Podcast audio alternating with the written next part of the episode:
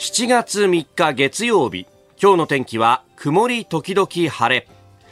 ニッポン放送飯田浩司の OK! Cozy up!。朝6時を過ぎました。おはようございます。ニッポン放送アナウンサーの飯田浩司です。おはようございます。ニッポン放送アナウンサーの新行市佳です。ニッポン放送飯田浩司の OK! Cozy up!。この後8時まで生放送ですえー、7月ですよ、はい、もうね。そうですよ、えー、この2023年も半分終わったぞというね、うん、えー、ところでありますがまあまあ本当ねああもう半年間ねえー、そしてもうなんか梅雨はどこに行ったんだろうねというような、えー、暑さがあこの関東地方は続いております、まあ、日本列島全国で見ると九州のあたりは、ね、大雨が降っていたりとかもしますんで、まあ、特に全国ネットのゾーンなどでは、えー、そうした情報も含めて、ね、えー、お伝えしますが、まあ、その辺も含めてなんか梅雨の終わりを、ね、意識させるよね。ね。えー、本当ですね、えー、日本放送屋上の温度計今25.3度ですが今日も30度超えの暑さになるということありますんで、はい、東京都心32度です。熱中症注意と。うん。日差しも強いしねと。そうなんですよね。夕方になっても蒸し暑さ続くっていうのが。いや本当、ね、答えるよね。ねもうね、あのー、週末は例によって野球ばっかりだったので、はいはい、まあそうするともう日にも焼けるよねというところ。メガネの形で日焼けしてますよね、井田さん。メガネのつるの部分だけさ、白く残っちゃってさ、かっこ悪いことこの上ないんだよ、もうさ、メガネを外すことができない。本当。でもね、週末の野球三昧はですね、ちょっといつもとは趣が変わって、はい、えー、土曜日、はい、えー、土曜日ですね、ちょっと、おまあ、野球の練習を途中で、えー、切り上げてですね、私、あの、東京ドームに行ってきまして。行きましたかそうなんですよ。巨人と阪神の一戦。あら、いい試合見ましたね、また。そうなんだよ。この3連戦はさ、1勝1敗1分けっていう、本当に巨人、阪神、痛み分けっていう感じだったので、まあ、その中でですね、3日のうち1日しか勝たなかった。その勝ち試合にね、えー、遭遇できたっていう。いや、引きましたね。そう、あの、うん、仕事してる、その会社の先輩が、おい、いいだよ、お前、阪神ファンだろ、行くか、なんつって。えー、まあ、その人も阪神ファンなんで。はいはい。えーで、あの、3人でのこのこと言ってきたんですけど、いややっぱ、あのー、ね、野球が戻ってきたというか、声を出しての応援ってそういえば今年からだったよねって考えると、ああの、チャンステーマとかが流れてきて、こう、音圧すごい中でやるっていうのは、やっぱり、なんか、あ、野球に来たなというね。えー、で、その声出しの原点っていうと、原点というかね、久しぶりにその声出しの凄さみたいなものを、こう、思い出させてくれたのは、あの WBC だったなそうでしたね。だって WBC はもうドーム全体がみんな同じ応援歌を歌ってるわけですから。そうだよね。あの、別れてとかじゃないわけであって。そうだよね。あれは敵味方別れてじゃなくて、みんなまあ、あの、ある意味、えー、日本の侍ジャパンファンみたいな感じ、えー、で言ってたんで、まあ、それは相手にとってはビビるよねって話はあったけど、まあ、我々も、あのー、取材ということでね、えー、チェコ戦に行かしてもらって、はい、いやあれもすごかったもんね。すごかったですよね。本当に響き渡る応援歌。そうそうそうそう迫力ありました。で、7月1日、その野球が終わって、いや、やっぱよかったね、なんて言いながら家に帰ってですね、で、こう、子供と一緒に、こう、テレビポチッとつけたら、うちあのなんかほら、テレビにさ、差し込んで、あのー、ネットとかアマゾンとか見られるな、うんうん、ファイヤースティックってやつ、はい、あれをやっててさ、で、こう、宣伝のところに、あの、WBC の、ジャパンのユニフォームが出てきて、はい、なんだこれ？と思ったら、えー、ドキュメンタリー映画の憧れを超えた侍たち世界一への記録っていうのが、うん、あ、これ見られるんだ、なんつってね、あの、何の気なしに、あの、じゃあ子供が横にいたんで、おお見ようぜ見ようぜ、なんつって二人でさ、見たらさ、うん、やっぱり、こう、懐かしいね、なんつって、ああ、そこでとか。で、うち、ちょうどね、あの、準決勝の試合、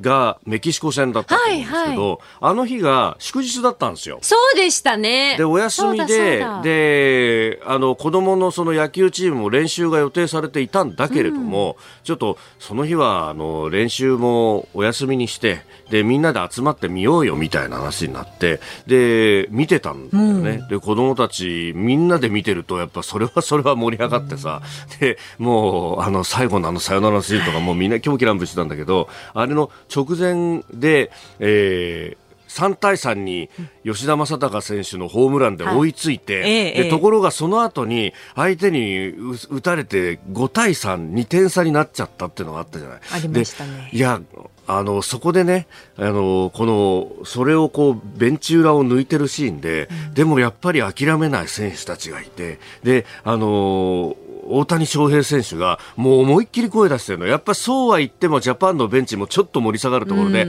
さあ準備準備これから行くよってお大谷が声出してるよと。でああいうの見た時にこう子供にねお前よく見ろとこうやって諦めずに大谷だって声出すんだぜと。やっぱねあの WBC の選手たちって本当にいろんな学びを与えてくれたんだなと、で翌日の試合で、はい。あの子供のですね、えー少年野球の試合があったんだけど、これがまたあの5点取ってリードしたのに5点7点取られてまた 逆転されるみたいな、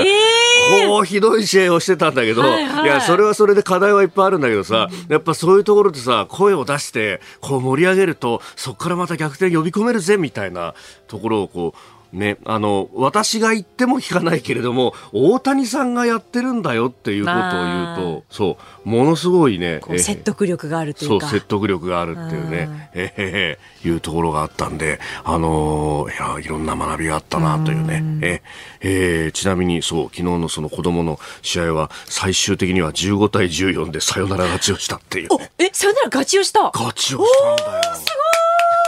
でもね、いや、手を取って取られての使える試合だったなっていうね。ドキドキしますよね。もうそれ、ヒーヒー言ったね、本当に、15ね。対14そうそう。いやー 最後まで諦めなければ何かが起こると。はい。あなたの声を届けますリスナーズオピニオン。この傾向時アップはリスナーのあなた、コメンテーター、私、田新行アナウンサー、番組スタッフみんなで作り上げるニュース番組です。えーぜひメールやツイッターでご参加いただければと思います。えー今朝のコメンテーターは評論家宮崎哲也さん、この後6時半過ぎからご登場です。えー6月25日、東京国際フォーラムホール A で、えー開催しました激論有楽町サミット。えー宮崎さんもセッション2と3にご出演をいただきました。えーおかげさまでですね、えー昨日から今日に日付が変わるところ23時59分をもって、えー配信もすべて終了となりました、えーリアルの視聴そして配信も含めてですねたくさんのお方にご視聴いただきましたありがとうございました本当にありがとうございました。ね、えー宮崎さんにもイベントの裏話など含めてお話を伺ってまいります。そして6時50分過ぎ、あ、そうだ、その前にあれだ。グッズ。はいグッズはまだな。そうなんです。受注販売をお受けしております。はい、六えー7月16日、ね、えー23時59分までということでございますんで、えー新業アナウンサー、渾身のグッズの数々、ぜひ、えーお手に取っていただければと思いますので。よろしくお願いいたします。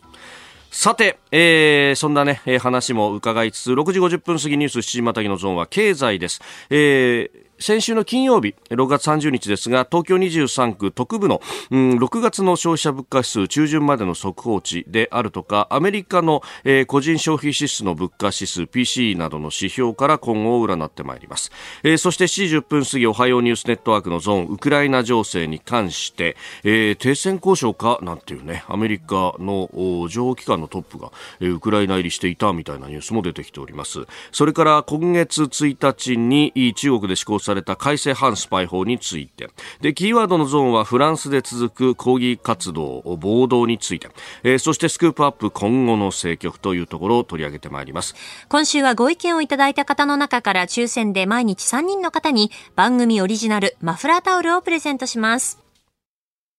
ここが気になるのコーナーです。スタジオ長官各紙が入ってまいりましたが、今日の紙面はバラバラというところです。まあ、週末明けてというところですんで、えー特集で紙面をね、作るというところも多い。えー朝日新聞は日本語の壁私は越えたけどタクシー運転手学科挑戦83回という、まあ、えー多民社会という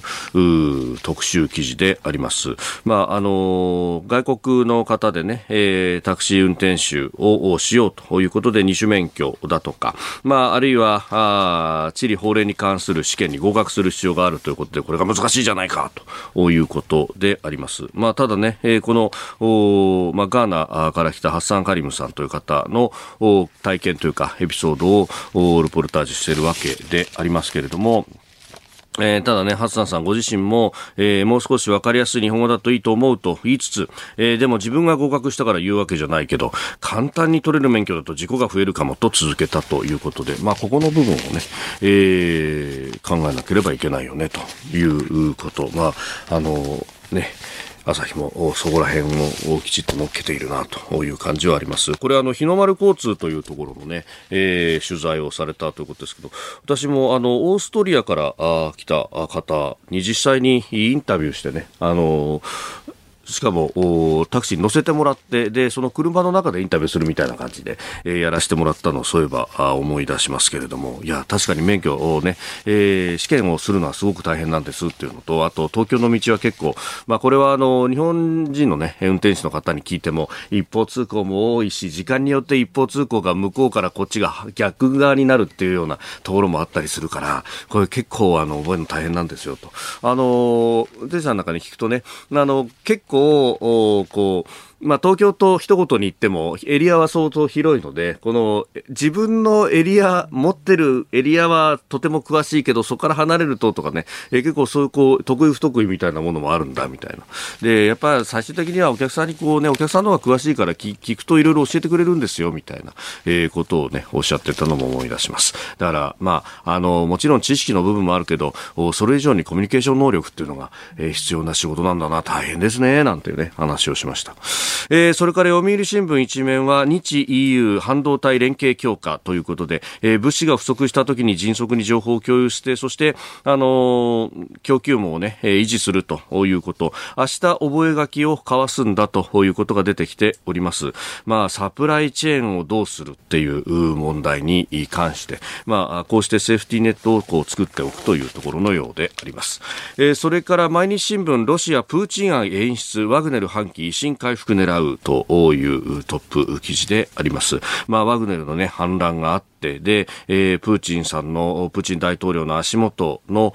揺らぎというのがあるのかどうなのかと、まあ、あの、こういう権威主義国家においては、むしろ、えー、こういうことがあって、で、締め付けを強めてというところで、基盤が強化されることもあるなんていうね、指摘も、指揮者からはあります。えー、そして産経一面、探究的学びサポート、道具化、置物化、タブレット活用、地域差ということで、まあ、確かにここのところはね、えー、子供にもタブレット端末を配ってでそれでこう教育を行うなんてことも、えー、出てきてますけれどもそれについての特集記事でありますで気になるニュースなんですけれども各紙ですね政治面でちょっと触れてたりなんかしますがあのー、公明党の山口夏夫代表が、えー、福島第一原発の処理水の海洋放出をめぐって海水浴のシーズンは避けるべきだという認識を示したと、ね、いうことで、まあ、風評を招かないように慌てないでしっかり説明を尽くしてほしいというふうに求めたということであります。まあ、ただこれわざわざ海水浴を引き合いに出すと、かえって風評をこれ生んじゃうんじゃないのっていう話があって、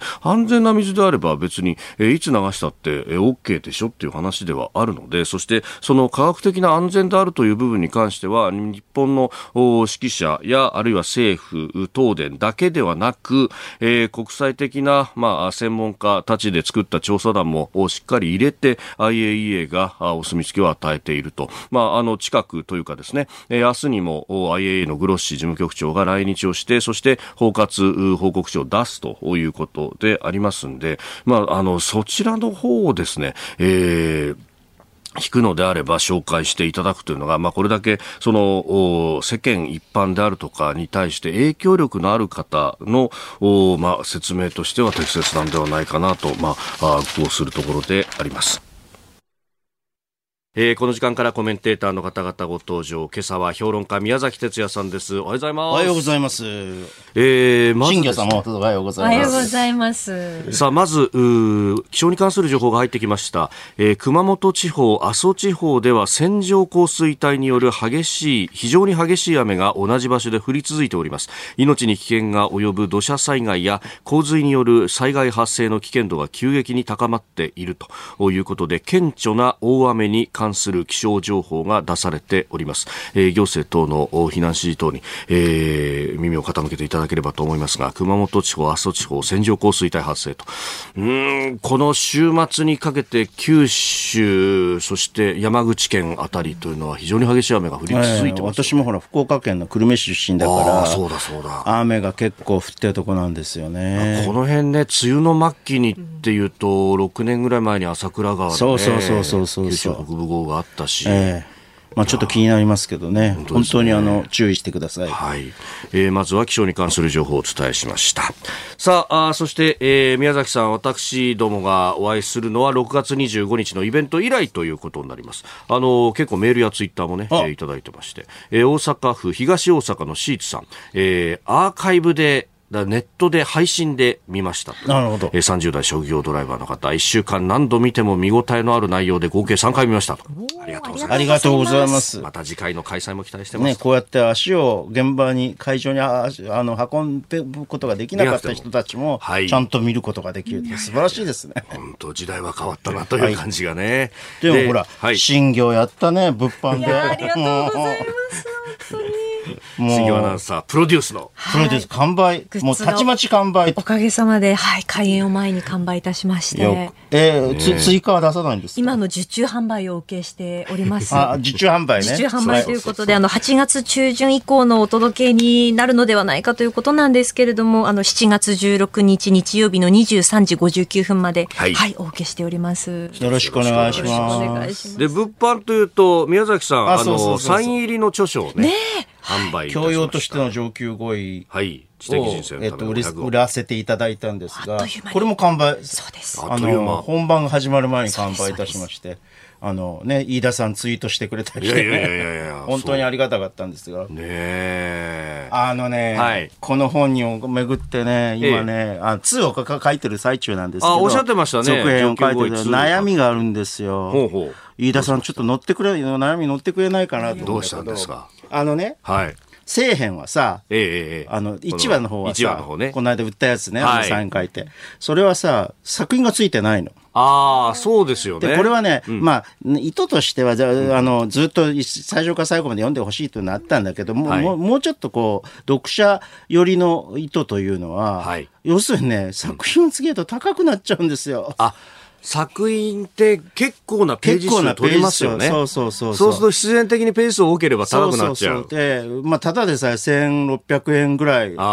以上する本なんで。ね、身長1000書ですもんね。そうそう、なんとかこう、うん、こう、はい、で、少しでも落とすためには。あの、けあの作品の方は、うんウェブ上に上げると。ああ、そうですよね。そうすると、ダウンロードしてもらってもいいし、はい、印刷してもらっても、私なんかあれですけど、あの、スマホに入れてますけどね。でスマホで、まあ見ながら、はい、本、あの、ページを来ることがでできるっていうことじゃないですか。はい、そうですね。ねで、うん、そうでやって、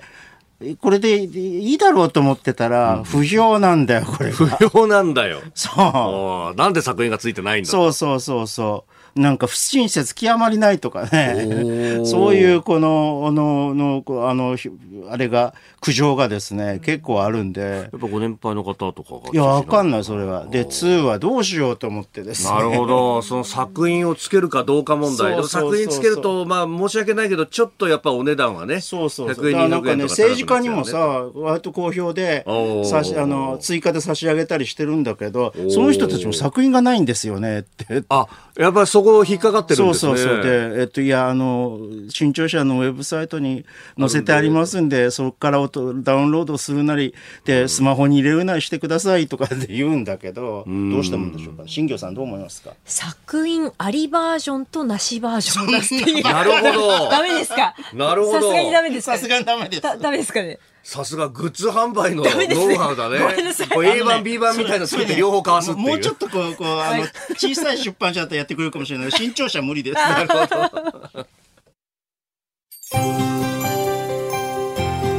お聞きの配信プログラムは日本放送飯田浩司の OK コージーアップの再編集版ですポッドキャスト YouTube でお聞きのあなた通勤や移動中に最新ニュースを押さえておきたい方放送内容を少しでも早く知りたい方スマホやパソコンからラジコのタイムフリー機能でお聞きいただくと放送中であれば追っかけ再生も可能ですし放送後でも好きな時間に番組のコンテンツを自分で選んでお聞きいただけます。毎朝6時の生放送では登場するコメンテーターの最近の活動はもちろんたっぷりとニュース解説をお送りしています。レギュラーコメンテーターに加えて専門家と随時つないで掘り下げてお送りしています。日本放送のエリア内でお聞きの皆さんラジコラジコのタイムフリーでチェックしてくださいツイッターでは最新情報を発信中ぜひフォローして番組にご参加くださいあなたと一緒にニュースを考える飯田浩二の OK 工事アップ。コメンテーターの方々と7時をまたいでニュースを掘り下げてまいります。えー、今朝は評論家宮崎哲也さんです。引き続き、はい、どうもよろしくお願いします。えー、まず、為替の値動きをお伝えしておきます。円相場ですが、1ドル144円30銭付近での取引となっております。では、この時間取り上げるニュース、こちらです。東京23区の6月の消費者物価指数前年同月比で3.2%上昇総務省は6月30日先週の金曜日ですが東京23区の6月の消費者物価指数の速報値を発表しました。値動きが大きい生鮮食品を除いた指数は去年の同じ月よりも3.2%上昇22ヶ月連続の上昇となっております。まあ、全国の数字は今月、えー、中頃21日に公表されますけれども、まあ、その先行指標的に、まあ、中旬までの、ね、数字が出てまいりますけれども、まあ、これを見るとと。あの生鮮食料品及びエネルギーを除く総合指数というのはコアコア指数ですけれど、はい、これが相変わらず3.8%上昇で、そうですね。えっ、と、コア指数とか、うんうん、あの、総合指数を上回ってるんですよね。はい、ずっとこの傾向が続いていて、うん、まあ、状況から言うと、ほぼ横ばいという感じなんでしょうね。はい、うん。まあ、これね、えー、言われているのは、やっぱり、海外から持ってくるものであるとか、の値段が上がってるんじゃないかと。まあ、今回は特にこの食品関係の上昇というのが目立つという記事が多いですね。うん。そうですね。ただまあ、そうすると輸入食料品が上がっている。あまあ、原料と小麦とかね。そういうのが上がってる可能性はありますよね。まあでも、状況はそれほど変わらないということで、はい、まあ、あのー、円安がね、はい、かなり進んできてるんで、これが7月分どういうふうに出てくるかというのは、あの、一つの注目点なまあ、でも、円、え、あの、為替はね、そんなには、うん、あの、皆さんが思っているよりは、あの、影響が、物価に対する影響はないので、少ないのではないかと。ないわけじゃないですよ。と、とは一応言われてるんだけれど。うん。まあ、為替の変動の影響よりは、そもそもの価格が上がってしまっていることの特に小麦とかはね。ああ。まあ、ウクライナのね、そうすると、やっぱりウクライナの話にいってしまうというとこなんですが、まあ、とにかくね、はい、え日本の物価はどっちにしても、ええ、コアコアでも3.8、えー、コアで3.2だから、はい、例えばヨーロッパなんかに比べればですね、ずっとマイルドな、あの、インフレだと。まあ、ヨーロッパの数字見ると、毎月10%ぐらいのね、そう。数字が出てますもんね。そう、それとね、これ、東京都区じゃない、はい、ええあの、この消費者物価指数の。そうですね。今回出た数字というのは。数字っていうの、今回出た数字っていうのはね、うん、やっぱりね、資産がね、うん、相当資産インフレになってきているという感が、これは私はね、はい、少なくとも大都市部においては、えええー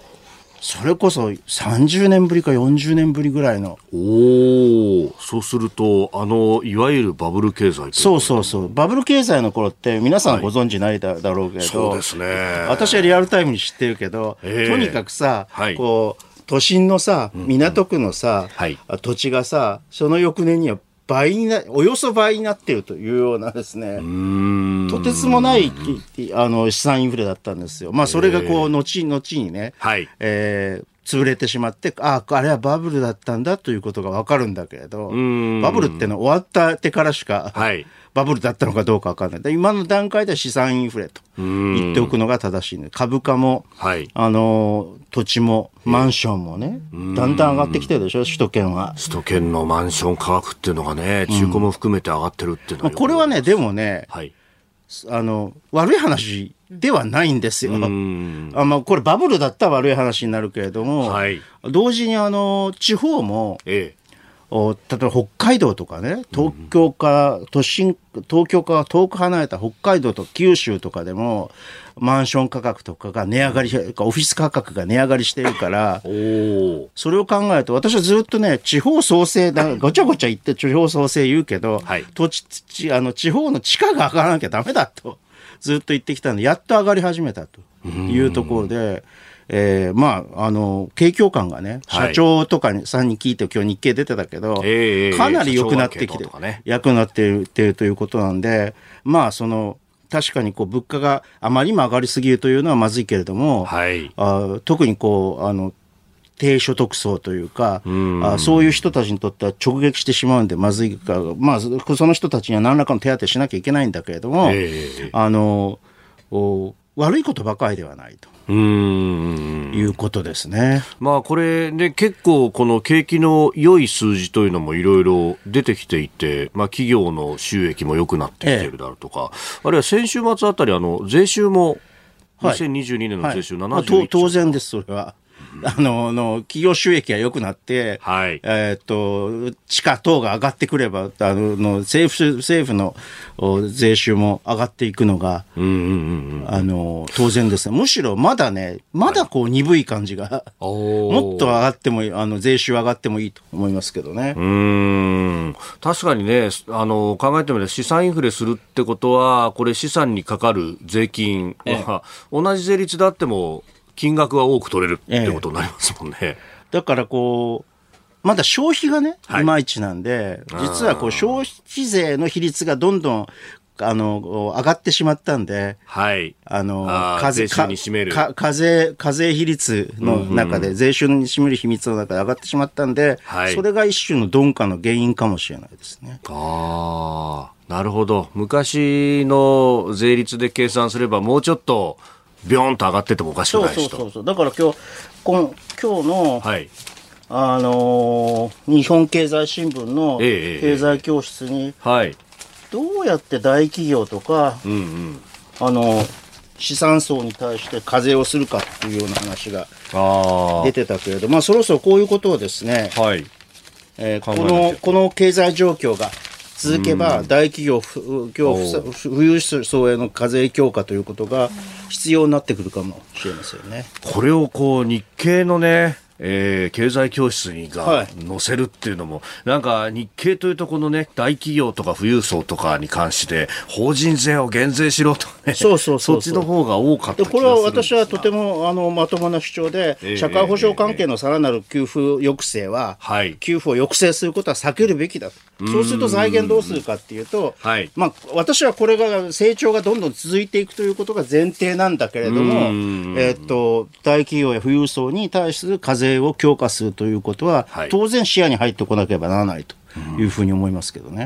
あの、まかり間違って消費税を上げるとかっていうことを考えちゃだめだ。はい、今、消費がね、まだまだ盛り上がってない中でというところですよね。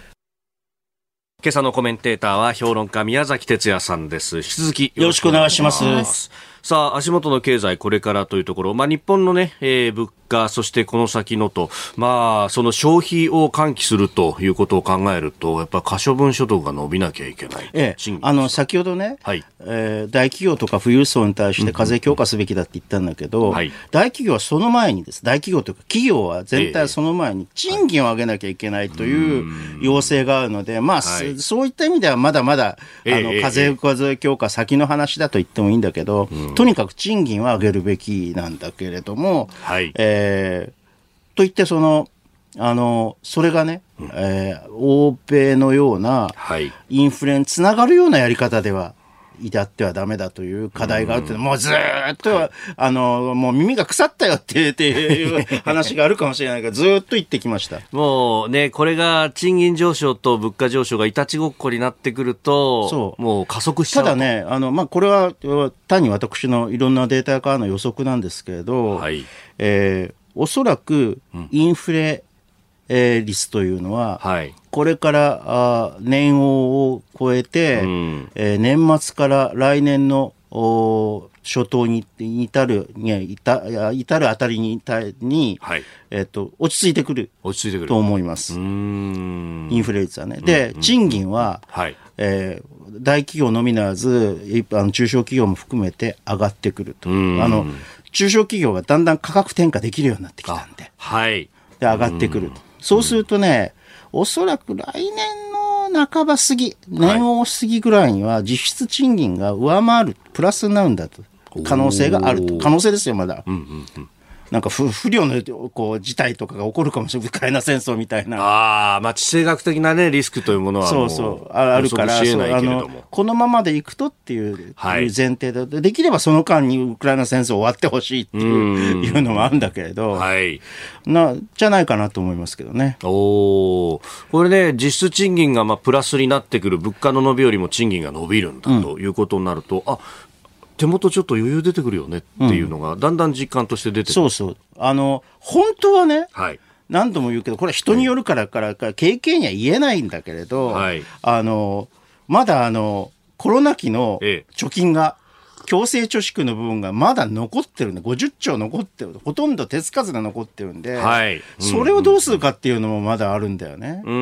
でこれなん、できるだけやっぱりもともと消費される、あの、べきものだったんだから消費してほしいんだけどっていう、はいえー、どう、ね、どうやったら消費しても、あの、適切に消費してもらえるかっていうのが、はい、こう一気にやられるとまた物価上昇につながっちゃうんで。一気に出てくるともう需要が足らないってなってビョーンと。そうそう。で、需要、あの、供給の方だとさ、あの、うん、人手不足だから、はい、そうおいそれと供給を増やすわけにいかないから価格が上がっちゃうわけですよ。すごくこう、うん、あの、虚しい価格上昇じゃないですか。うん。確かにそうなっちゃいますよね。そう。これね、アメリカが特に、まあコロナ後、まあコロナであれだけバーンと財政支出をしただけに、うん、その後のインフレっていうのは、それが原因だと言います、ね、そうそうそう。だからインフレに逆に言うと、うん、その、あの、ペントアップ需要も、はい、あの財政出動も吸収されてしまったこと値上げに吸収されてしまったような感じっていうのはかなりの率であると思う。あのかなりの比率でそこに吸収されちゃって、これ虚しいじゃないですか。確かに本来意図した形で経済が回っていってくれないそうそうそうそう。だからね、ここ、日本は非常に状況的に言うと、いい感じになってるんで、はい、この後期を逃してはならないと。私は思ってるんですよね。そうするとやっと企業としては物をこう、あの、値段を上げても大丈夫だ。はい。賃金を上げても大大大大丈夫だっていうような雰囲気が出てきたんで、これはうまくやると好循環につながるか、つながらせることができるわけですよ。それは政策の責任だと。政策の責任も、はい。65%ぐらいあると思ってるんだけど、さて。さて。さて、岸田さんどうなんですか？いやそこでもってね、あのー、それこそ今はまあ緩和的な状況になってますけれども、これがこう経済が回り出して、で、えー、物価の上昇っていうのもいい形になってくるということになると、海外からの要因ではなくということになってくると、もうフェーズも変わってくるとそうそうそうそう。それで、まあ、私は相当こう、あの、アメリカの経済は、はい、あ特製造業とかは傷んでしまっていると思うので、これはあの基本的に、まずは、はい、あの、利上げ。うんうんうん。まあ、アメリカは本当、しゃかりきになって利上げしてますもんね。そう。で、それがあまりにも急進的すぎたので、はい、まあ最初からこれやる前から私はこれは何かの危険性が、あのあるんじゃないかって言ってきましたけど、はい、そそれで傷んでるんでなかなか回復しないですよこれは。でもっとひどいのはヨーロッパ。あでだからフランスがあんなことになってる原因もこうこういうことにあるわけですね。そこにあるわけですね。えー、フランスの暴動について後ほど教えてニュースキーワードのゾーンでまた詳しくお話しいただきます。おはようニュースネットワーク。この時間取り上げるニュースはこちらです。ゼレンスキー大統領、停戦交渉は本来の領土を回復した後のみ可能。ウクライナのゼレンスキー大統領は1日、ロシアとの停戦交渉について、クリミア半島を含む本来、えー、自国本来の領土を回復した後にのみ可能だとする認識を示しました。中途半端な形での停戦を改めて否定した形です。あのーはい、これはね、うん、6月の末に、はい、あのー、ワシントン・ポストの電子版が、ええ、あキーウ極秘訪問した、はい、CIA 長官、バーンズ、うんうん、バーンズ長官に対して、はい、ウクライナ側が反転攻反攻作戦で秋までに相当の領土を奪還し、クリミアも、うんうん、攻撃射程範囲に収めた上で、年内にも対ロ交渉を始めると計画を伝えたという報道があったわけですよ。そうですね。それをまあ、一応形式的には打ち消した形に。うんだってこれはさ、はい、要するにクリミアを攻撃射程範囲圏内に収めたら、やるっていう話だから、はい、完全奪還した、した、うん、後にやるという話とは違う。そうですね。違います、ね、で、どっちが正しいのかというとこなんですけどね。はい、で、まあ、反転攻勢がちょっとこう、あの、一進一退の感じ。そうですね。がするでしょ？うん、そこの中で、まあ、このままこう、士気を弱めてはいけないというですね、はい、えー、ゼレンスキーさんの状況判断があって、一応打ち消す形になったんじゃないかと思うんですけど、私は本音の方は、はい、バーンズさんに、パーンズ長官に言ったことなんだというふうに思いますけどね。まあ、ある意味、ワシントン・ポスト報道が本音の部分で、今、私が読んだ見出しとかっていうのは、まあ、建前というか。建前というか、とにかく、今はもう、うん、ここに集中するしか攻撃してる最中なんで、やる、うん、でであの、これを取り返すしかないということを、お特にこう兵士たちに、はい、えー、知らしめるために行ったのではないかと。うん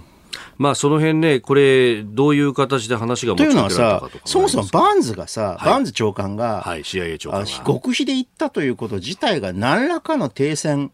という、はい、停戦条件というものを探るっていうことなしには、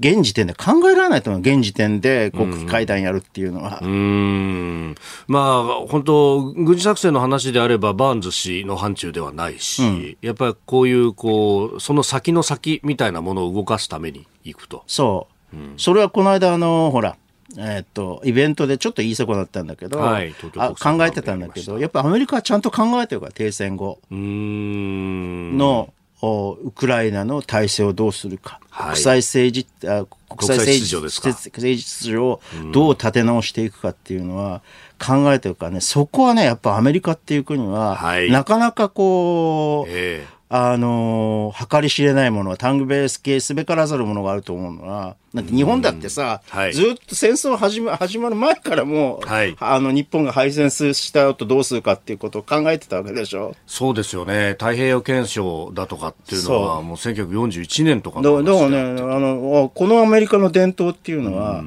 あの、失われてないなと。思いましたけどね、その先の先で手を打っておくことによって、こう先手を絶対取っていくと。そうそうそうそういうあれはね、まあもちろんね、虎ぬかたぬきの川山用になる可能性というのもゼロではないけれども、はい、とにかくそういう思考をしておくことというのは、私は戦争外交と。いうことを考えるで、とても重要だと思いますけどね。うんまあ、これ、そういうこう思考法っていうのは、まあ、ね、東アジアもこれだけ緊迫してるってことを考えると、うん、まあ、ここに乗っかっておくであるとかむしろ日本も同じように主導していくそうそうそう。だからほらこの間ブリンケンがさ、はい、ブリンケン国務長官。が、はい、あのー、訪中して、まあ、うんうんうん、習近平さんと、はい、国家主席と、あれ、ええ、国家主席だっけ？国家主席です。はい、国家主席と、えええっと、会談したじゃないですか。しましたね。あの、なんか、テーブルの議長席に。あれはさ、その通りでさ、ねうん、テーブルの議長席に習近平氏が座って、はい、えっと、こう、両側にこう、はい、アメリカと中国、議長は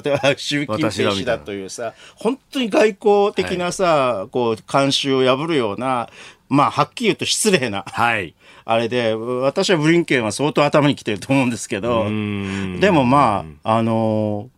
要するにね、はい、アメリカ側はそれなりの姿勢があるわけよ。これ、下手すると下手に出てるというふうに見られるかもしれないけど、はい、今のところ習近平氏が、はい、あそういうこう交渉に乗り出そうという気がない。アメリカとしてはこの危機のテンションを管理しないと、本当にこれが暴走してたら大変だと思っている。そう。ここがね、まだね、こう、あの、米中関係というか、中、中国問題、はい、なかんずく台湾問題っていうのをどう考えていくかっていうことの難しいところなんですよね。まあ、いずれ私はあの、はい、落ち着くとと時があると思うけれども、はい、つまりそれはさ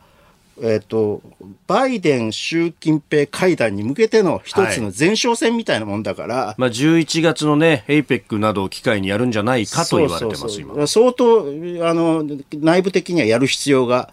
出てくあの国内的にはね、アメリカ国内的にやる必要があるというふうに見られてると思うけど、なんとかこれ、この問題を、はい、あの、型をつける必要があると。うんさあ、そしてそんな中国についての話、こちらのニュースです。中国で改正反スパイ法が施行。中国で7月1日スパイ行為の取り締まりを徹底するために改正された反スパイ法が施行されました曖昧だと指摘されているスパイ行為の定義が拡大され取り締まりのさらなる強化が図られますまあ、これ運用しようと思えば恣意的にいくらでも運用できるこれはね、反スパイ法がもうすでに、はい、えっと、施行する前に、うん、もう事実上反スパイ法のような措置で、はいえー、っと、拘束されて、中中国拘束されているあの人が、うん、日本人だと2014年以降、あの、17人いる。はい、でもね、これね、あの、日本で報道されるのはこれだけだから、主にこう、メインで報道されるのはこっちだけだから、はい、あの、日本だけがやられてるのかと思うと、全世界の、あの、先進国、西側先進国の、はい、あの、企業の方々が、拘束されてんだよね。で、これ反スパイ法が施行されたら一体どうなることかと。うん。まあ、これね、その国家の安全であるとか、まあね、国益に反することは取り締まるんだというふうに曖昧な文言なんですよ。もういくらでも解釈できる。そう、いくらでも解釈できるから、うん、まあその時々のさ、その国との関係とかさ、はい、それによって、えー、一種の威嚇、脅しというものに、ブラフのために逮捕してみせるとかっていうようなことを、権威主義的な国家だからやろうとするわけです。これね、うん。うん、中国はまっとうな国家に本当になれるのかと。こんなことやってて。そうですよね。で、そういうこう法の安定性みたいなのがないところで、じゃあビジネスできるかっていう話、ね、そうそうそうそう。法的安定性がなくて、はい、契約の自由だってこれによって侵される可能性があるところに、まあ、契約の安全性、自由とか安全性っていうのね。で、それをこう、そういうところを無視して今までずっとこう、はい、あの、貿易を拡大させてきたりして、あの、ね、中国の工場を進出したりしたわけでしょ？うでもやっとここの矛盾っていうのが出てきてると思うんですよね。はい、私は中国が本当に発展したいと。思うんだったら、うん、あの、反スパイ法も、はい、は何度というものを廃止すべきだと思うし、うん、施行したされた途中から廃止するっていうのを言うのもなんだけどさ、えー、それに台湾に対する軍事侵攻はやらないということをですね、明言すべきだと思うんですけどね。結局この辺の法律の運用とかもこう、なんかいたけだかなところが見えちゃいますよね。うん、なんか共通してる感じありますね。衣の下に鎧が、はい、見えるぞと。続いて教えてニュースキーワードです。フランスの暴動。先月27日フランスのパリ郊外で17歳の少年が警察官に銃で撃たれ死亡した事件をきっかけにフランス全土では警察への抗議活動が暴動へと発展。1日までにおよそ2300人以上が逮捕されました。この事態を受けてマクロン大統領は予定していたドイツ訪問を延期しております。えー、未だ収束を見せずという。あのー、ちょっと前にさほら、はい、年金に関するデモっていうのがありましたね。あったでしょ、はい、年金減額に関して、ね、あれフランス人フランス在住の友達に聞いたら、まあ、えー、あんなもんあれはねあのー、うん年中行事みたいなもんでバカンスの季節になったらなくなるよって言ってたんだけどでもまた新たなこう暴動というか、はい、大規模なこのあの、抗議活動みたいなものがですね、起こってしまって、これはまた違うことで、これはあの、8月、えっ、ー、と、6月の27日に、はい、あの交通検問中の警官が、うん、停止命令、あの、停止命令に応じなかった少年を射殺したと。はい。ところから始まって、うん、えー、これほどの大きな騒ぎになってしまったんだけど、どっちは、あの、非常に若年者も参加者に多く、10代も多くて、はい、かつこのパリだ、パリだけというか、パリ、パリよりも郊外の方が激しいんですって。だから、なんか非常にこう、嫌な感じのする。で、これは当然、その、あの、差別、移民とか低所得層に対する差別っていうのも、はい、あの大きなものとしてあるんだけれどもつまりこう、うん、マクロンの経済政策のあの大きく言えばね失敗というのも、はい、とかインフレとかさそういうのもあるんだけれどだ背景あるんだろうけれど、うん、何かこう、うん、こういう銃撃事件から始まってアメリカのさロス暴動とかさ、はいああいう警官によってなされた、はい、あ黒人、あるいは黒人に対する、えこう暴暴行や、こう、あの、射殺とかさ、うん、そういうことを単に発するんだけど、それが、なんかフランスに移ったような感じがしますね。まあ、全体としてまあ社会不安であるとか不満みたいなものがもうずっと溜まってきたのがはけ口となってしまったという感じ。それも、要するにバカンスに行くことは、はい、など、あの、ままならないというか、うそういう状況ではない移民とか低所得層が中心になっているというのが、はい、今回の、あの、暴動を、抗議活動、暴動の一つの、あの、あれじゃないんじゃないかなと。ポイントなんじゃないかなと思う、ね、まあ、経済状況も悪いし、先の見通せないというふうになってくる中で、社会不安が高まると。そうそう、そうすると、絶望が広がっていくからね。はい。えー社会に対する怒りがどんどん嫌ましていくわけですよね。まあそうですよね。日本のネットスラングなんかだと、こう、無敵の人というような言い方されるような、ただこういうこう状況って、その極論に引っ張られたりとかする。でも逆の、例えばその、マリン・ルペンとかが言うようなさあ,、はい、ああいうものに対して逆にこう力を与えてくれるかもしれないし、その分社会の分断というのがですね、えー、どんどん広がっていくという恐れもあるんで、まあ私は基本的に、あの、こういうこう差別問題とかと,、というよりは全般的な問題としてヨーロッパっていうのはこれからもう没落していくしかないというふうにずっと言ってますけどあのヨーロッパの回復というのは、はい。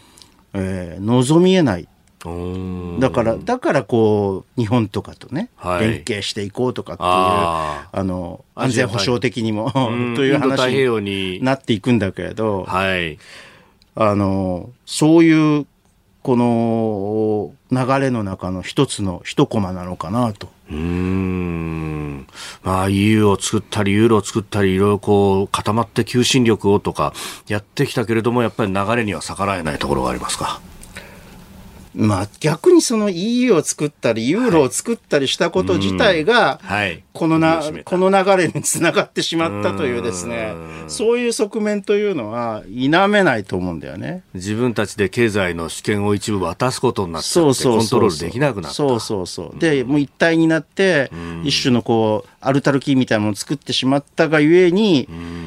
あの、周辺部から不満が噴出していって、ギリシャはあんなことになってしまったとか。続いてここだけニューススクープアップです。この時間最後のニュースをスクープアップ。自民党安倍派5人の議員を中心とした体制への移行を目指す。安倍元総理が亡くなって今週7月8日で1年となるのを前に自民党安倍派では萩生田政調会長や松野官房長官ら5人の議員が会談し今後の派閥運営について5人の議員を中心とした体制への移行を目指す方針を確認しました。ああもう1年になるのかっていう。いや本当ですよ、ものすごくこの1年早かったような気がするし何か結構遠い感じもそうですね。する。うん。あれは参議院選挙の最中の出来事で。まあ、ある意味で日本の政治にとっては運命の日だった。あの、安倍氏が残した影響力からすると、まだ強い影響力を残されていた時に、はい、あの、生命を奪われてしまったんで、んあの、衝撃的な事件だったんですけど、まあ、その、お会長不在の状況というのが続いた中で、はい、なんかじゃあ新たな会長を選出するのかなというと、うんうんうん、なんか集団指導体制みたいになるという、はい、から、あの、ね、要するにこう、安倍派っていうものがまとまりを書いた状態であるということの象徴のような気が最大派閥がこんなことでは困るんだが。うん。まあね、この派閥に影響力ある元会長の森喜朗さんなどは、この7月8日をめどにしてね、うん、会長選出したいよねっていうのを最初は言ってたちゃんと派閥の名前に冠されるような人を選ぶべきなんだけれど、5人衆であると。うん萩生田さん、世耕さん、松野さん、西村さん、高木さん。はい、はいまあね、あの、現在でも、こう、あの、養殖についていらっしゃるそうですね。方々の皆さん。なんで、別にこう、人選についてはさ、あの文句はないんだけれども、一人にまとまらんのかいっていうそういうことになりますよね。感じがしますね。うんまあ、こういうな、なかなかこう決まっていかないっていうのも、ね、選挙の情勢とかそういうのを見ながらあのね、だから今の情勢っていうのは、はい、はっきり言ってベタなぎ。ベタなぎ。何にもこう、政局的には、はい、あの、動く要素がないという状況の中で、まあ、岸田総理としては、どうやって下降傾向にある支持率というもの、内閣支持率というものを復活させていくかということで、はい、あの、地方を回って、回るとか、はい、あのー、こう、広島、原爆平和記念式典その一環として出るとか、そういうことが続くし、世界的な、はい、あの、NATO 首脳会談首脳会談とかに出たりというような、まあ、とにかくた、日本中である世界では旅をなさって、えー、とにかくこう、なんとか支持率の回復に相努めようとなさっているという状況の中で、はい、もやもやもやっとした動きが野党なんかでも、えー、えー、えー、なんかこう、公明と維新が連携したり、おね、立憲民主党からはどんどんこう人が抜け抜けていったりみたいな状況が続くわけですね。そうですよね。まあ、当面の焦点は10月に。はい解散があるかどうか。おお、10月臨時国会。臨時国会冒頭解散があるかどうかなんですけど、まあちょっといろんな課題があるから、はい、クリアできるかどうかわからない、これは。おお、その支持率の部分というのも課題の一つ支持率ももちろん課題の一つでしあるし、公明党とのあの東京選挙区で東京、はい、東京でぎくしゃくしてしまったものをあれできるかと。いや修復できるかと。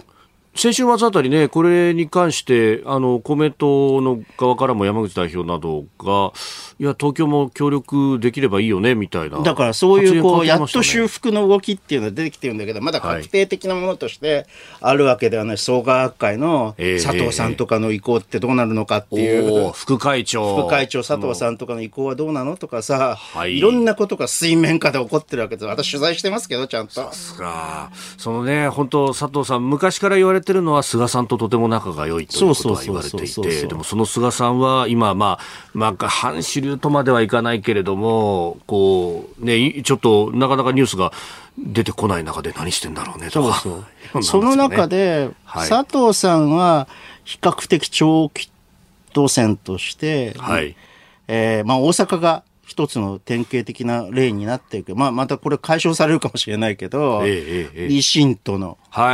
連携なんだよね。はい、今ね、もともと公明党の議員さんが立っていた6つの小選挙区、ここに維新は今まで立ててこなかったけれども、今回立てるぞと。そうそういうことを機関決定したそうそうそう。で、それをどういうふうにやっていくかと。あの、マネージしていくかっていうはい。で、まあ、これは当然、さらに先を見ると、ええ公明党がは半ばこう、うんうん、あの政治の中からあの徐々に撤退していくっていうことがあるのかもしれない。お衆議院とか辞めるとかね。ああ、なるほど。かつて衆議院はなかったからね、公明党は。そう、公明党はもともと参議院選挙からそうすると、そこの票っていうのは一体どこに行くのか。公明党の。一つの小選挙区あたりで大体1万から2万と言われていますが。とかっていうようなことが、はい、こう長期的な計画として考える。それは何が前提になるかというと、はい、自民、維新、公明。の連立ですよ。およく言われるのは、その、こう、ね、連立の組み替えなんて言われるのって、公明を取るか維新を取るかっっていうようなね、こう対立軸で言われること多いですけど、そうじゃないかもしれない。そうじゃないかもしれない。うん。いうこと。いやこれ、そうなると、なんか、政治全体のこう見取り図がどんどん変わってただ、これはいろんなまだ要因があって、例えば今の岸田政権っていうのは、はい、菅政権とかに比べると、維新との関係がよろしくない。ああ、まあ、菅さんの時っていうのは、そのね、まあ、安倍さん、菅さんの時代って、松井一郎さんとか。そう。まあ、あるいは橋本徹さんもそこに入るかもしれませんが、なんか4人でご飯食べたりとか、それがニュースになったりしてましたよね。で、じゃあ、あの維新だと、はい、どの自民党の勢力とくっつけるのかっていうと、うん、まあ、今までの、今もそうじゃないですけど、今まではやっぱり河野太郎だったわけよ。はい、ああ、河野さんの、その、改革するぞっていう姿勢みたいなものって確かに維新の人はシンパシー感じてるところがあると言われてましたね。そうところが河野太郎がマイナンバーで完全にこけちゃったんで。お今必死にやってますけれども。大体さ、マイナンバーのことでさ、名前変えるとかって言ってるじゃん。名前変えたってしょうがないんだよ、これは。マイナカードっていう名前がこれイメージ悪いんだっていう話が出てきましたいや、名前を変えてどうするんだって私は思いますけどね。うんとというわけでです、どうもやり、はい、やり損なってる、あということだと、でなんで、なんか難しくなっていると。はい、そういうこうベタなぎの中でもね水面下でいろんな戦いがこう繰り広げられている政局でございます。なるほど。これ表に出ないところでそうやってこうガタガタガタってやってると思わぬ形でぴょって出てくると。そうそうそうそう。面白いね。うん。だからある意味でなぎだとさ、政治記者やることないように見えるけど、はい、今は政治記者面白いですよ。ちゃんと仕事をした方がいいよ、皆さん。政治評論家の皆さんも、政治記者の皆さんも。そういうのってあれですね、表に出せないけどっていう取材が、この時期は積み重なる時期かもしれないですね。そうそうそう。いや、だからね、そういうのを全部出してやる、あの、はい YouTube チャンネル始めようかと思って。おっと、マジっすか。もう、だっていい加減すぎるから、政治評論が。ちゃんと取材に基づいてないから。ほー、それはまたすごいことになりそうですね。まあね。まあいろんなね、本当もうメディアの伝え方とか、その伝送経路がどんどんね、進化しますからね。そうで、まあ昔ながらのやり方やってんだよね。政治記者も、政治ジャーナリストも。自分に情報をくれる人に有利なこと、話をするっていうような誰かとは言わないかテレビによく出てくる人は菅さんとすごく仲良しだとかさ。なるほど。あるじゃん。あの今の政権内でもう毎週会ってるとか、はい、あの有力者と会ってそのさ人の政局見通しに支配されちゃうんだよ。で大体間違うわけ。うんまあね、確かにあの解散をめぐるあたりとかっていうのもね、そうそういうのを感じたりしますが、えー、政局についてお話をいただきました。あなたと一緒に作る朝のニュース番組、飯田浩司の OK! Cozy up!。ニッポン放送の放送エリア外でお聞きのあなた、そして海外でお聞きのあなた、今朝もポッドキャスト YouTube でご愛聴いただきましてありがとうございました。飯田浩司の OK! Cozy up!。東京有楽町ニッポン放送で月曜日から金曜日朝6時から8時まで生放送でお送りしています。番組ホームページでは登場いただくコメンテーターのラインナップや放送内容の原稿化された記事など情報盛りだくさんです。また公式ツイッターでは平日は毎日最新情報を配信中。ぜひチェックしてみてください。そしてもう一つ飯田浩司アナウンサーが「夕刊富士」で毎週火曜日に連載中。飯田浩二の「そこまで言うか」こちらもぜひご覧になってください。